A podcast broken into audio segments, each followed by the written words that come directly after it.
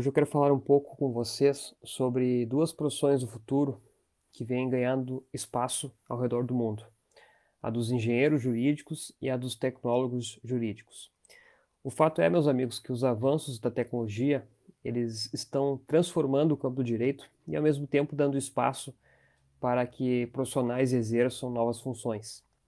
E dentre elas se destacam exatamente essas duas profissões que eu mencionei. Especialistas como Richard Susskind argumentam que os serviços jurídicos tendem a ser cada vez mais padronizados e computadorizados. E esse cenário como um todo vai exigir pessoas que sejam capazes de organizar e modelar enormes quantidades de documentos jurídicos. E aqui que entram justamente os engenheiros jurídicos, ou também chamados de engenheiros de conhecimento jurídico. Esses profissionais eles vão ter um papel cada vez mais relevante no escritório de advocacia e departamentos jurídicos, pois eles combinam o conhecimento jurídico com o tecnológico e conectam advogados com programadores. A função dos engenheiros jurídicos é essencialmente entender os pontos problemáticos dos escritórios e departamentos jurídicos para então apresentar maneiras criativas de solucionar esses problemas. O papel deles, portanto, é estruturar formas, maneiras de usar a tecnologia para ajudar escritórios e departamentos jurídicos a realizarem suas atividades e venderem seus serviços. Um detalhe importante é que os engenheiros jurídicos não são programadores. Eles não escrevem, portanto, as linhas de programação ou mesmo criam sistemas do zero. Eles usam os sistemas e ferramentas criadas pelos desenvolvedores para criar soluções que sejam capazes de suprir as necessidades dos escritórios e dos clientes. Apesar disso, normalmente as empresas e organizações exigem que os engenheiros tenham conhecimentos de codificação, já que eles precisam dialogar com os profissionais que escrevem os códigos. Eles precisam falar a mesma língua dos desenvolvedores para criar essas maneiras é, criativas, inéditas de, de solucionar os problemas nos escritórios de advocacia. No exterior, as empresas que contratam engenheiros jurídicos também exigem que esses profissionais tenham noções sólidas de direito e tenham muita experiência em gestão de projetos. Essa habilidade especial é muito importante porque os engenheiros jurídicos precisam saber otimizar produtos, otimizar serviços e processos. Eles precisam saber como criar soluções para problemas específicos, combinando tecnologias e outras ferramentas.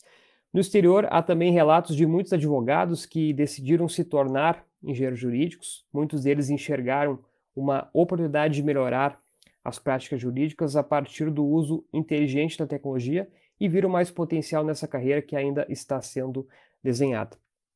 À medida que os serviços jurídicos se tornam cada vez mais padronizados, muitos especialistas estão convencidos então que os engenheiros jurídicos serão profissionais bastante requisitados pelas empresas e organizações uh, nos próximos anos. Então, para quem não está muito satisfeito com as escolhas atuais, ou mesmo para aqueles que querem, estão em busca de novos desafios, vale a pena estudar mais a respeito dessa função e, quem sabe, alçar voo em grandes escritórios de advocacia e departamentos jurídicos. Essa, então, é a primeira uh, profissão do futuro que eu queria falar um pouco com vocês. A segunda profissão do futuro é a dos tecnólogos jurídicos. Uh, de fato, a, a, prática jurídica ela está cada vez mais dependente das novas tecnologias da internet. E esse cenário agora se intensificou durante a pandemia uh, do coronavírus. E, de uma forma geral, todo esse contexto leva a crer que os serviços jurídicos eles serão impraticáveis no futuro sem as estruturas tecnológicas, dando espaço para essa nova função, para essa nova profissão dos tecnólogos jurídicos. Uh, os tecnólogos jurídicos são profissionais habilitados para a prática jurídica, mas também habilitados para a gestão da inovação tecnológica.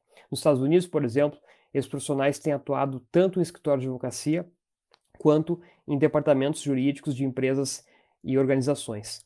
Tanto os engenheiros jurídicos quanto os tecnólogos jurídicos não têm exatamente uma lista de tarefas obrigatórias. As atividades variam conforme o local, conforme o escritório de advocacia, conforme o departamento jurídico, ou mesmo conforme a cultura da empresa. Uh, mas os tecnólogos jurídicos geralmente atendem demandas diárias do escritório de advocacia com soluções de TI e buscam constantemente melhorar os fluxos de, trabalhos, uh, de, fluxos de trabalho dos advogados. Em alguns escritórios, esses profissionais também participam ativamente da construção de estratégias jurídicas, ajudando os advogados a resolver problemas dos clientes por meio de ferramentas tecnológicas. Uh, especialistas como o professor Richard Susskind, eles argumentam que os advogados tradicionais não vão ser tão demandados no futuro. E isso porque os clientes cada vez mais vão procurar serviços mais baratos, com maior qualidade e não necessariamente que precisem ser executados por advogados. Na visão do professor britânico, por exemplo, uh, sistemas inteligentes e processos padronizados vão realizar muitas tarefas que hoje são exercidas por advogados. E isso não significa o fim da advocacia ou mesmo o fim dos advogados. Significa apenas que serão criados novos formatos de serviços jurídicos e vão surgir novas funções para aqueles profissionais flexíveis e capazes de se adaptar às mudanças do mercado. Então, meus amigos, essa de uma forma geral é um panorama dos engenheiros jurídicos e tecnólogos jurídicos, duas profissões do futuro que vale a pena ficarmos de olho.